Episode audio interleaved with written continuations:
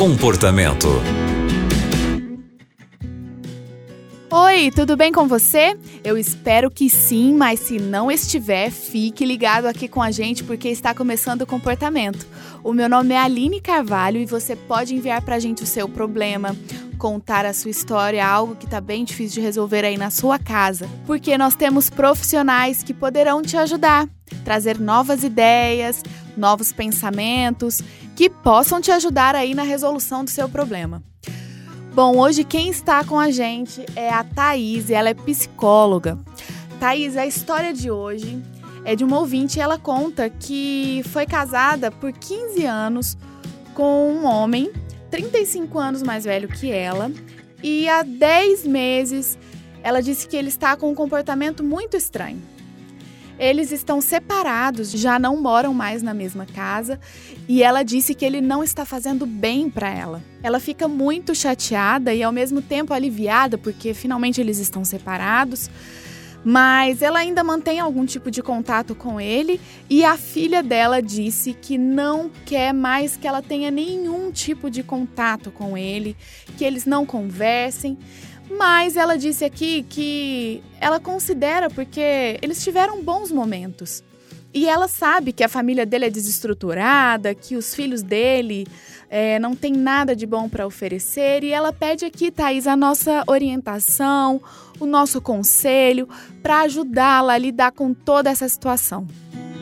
Oi, Aline, tudo bem? É um prazer estar com você no programa Comportamento, com você também que nos ouve participa aqui com a gente, nos manda os e-mails, é, às vezes compartilha situações difíceis, né? E eu espero poder ajudar você com alguns pensamentos, com algumas ideias. É um prazer estar aqui. Bom, é uma situação difícil porque é, vocês já estão juntos há 15 anos, né? Não é pouca coisa. Vocês já passaram por situações juntos, têm uma união estável, né? E agora, há pouco tempo, essa situação difícil entre vocês. Bom, eu pensei em algumas questões bem práticas é, sobre esse assunto que talvez pudessem ajudar você, é, mais talvez você, né, que, que acabou entrando em contato com a gente do que a ele, mas também de forma indireta a ele. Uma seria você falar para ele, né, deixá-lo saber sobre como você tem se sentido. É, eu não sei o quanto ele está aberto para isso, mas quando a gente fala sobre o que a gente sente ou sobre o que a gente está sentindo, a gente dá a oportunidade do outro de ter empatia com relação a gente. Né? E falar sobre o que a gente está sentindo é diferente de falar da outra pessoa ou do que ela não está fazendo ou o que está fazendo, né? Porque quando a gente fala do outro, a gente é, é muito comum que o outro se defenda.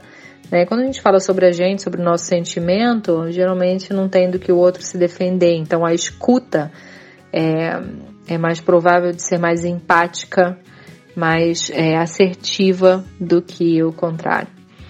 Então, é, esse é um primeiro ponto. Segundo ponto é você conseguir apontar para ele o que você acha que seria importante ele mudar. Né? Pensando no relacionamento de vocês dois, seja para vocês ficarem juntos, seja para vocês se separarem, o que seria importante ele mudar? E eu e eu penso principalmente na questão de vocês ficarem juntos, né? Apesar de vocês já estarem separados, mas né, o que, o que para você seria necessário? O que para você seria importante? Às vezes é importante a gente falar isso para o outro e não falar num tom de acusação, de crítica, né? Mas falar num tom de, olha, realmente eu me sentiria muito bem se isso, isso isso acontecesse, né? E você dá a oportunidade do outro saber o que seria importante para você. Mas, juntamente com isso, e juntamente mesmo, na mesma conversa, eu creio que seria importante você também pensar no que pode ser difícil para ele de lidar com você. E também refletir sobre o que você precisaria mudar. Levando em conta que em um relacionamento, geralmente, não é só um o problema, né? Não é só de um o problema. Um pode pode evidenciar certos problemas, né? Ou pode ter, enfim, pode colaborar, vamos dizer assim, de uma forma é, maior para a dificuldade do casal, mas geralmente os dois têm dificuldades. Quais são as suas?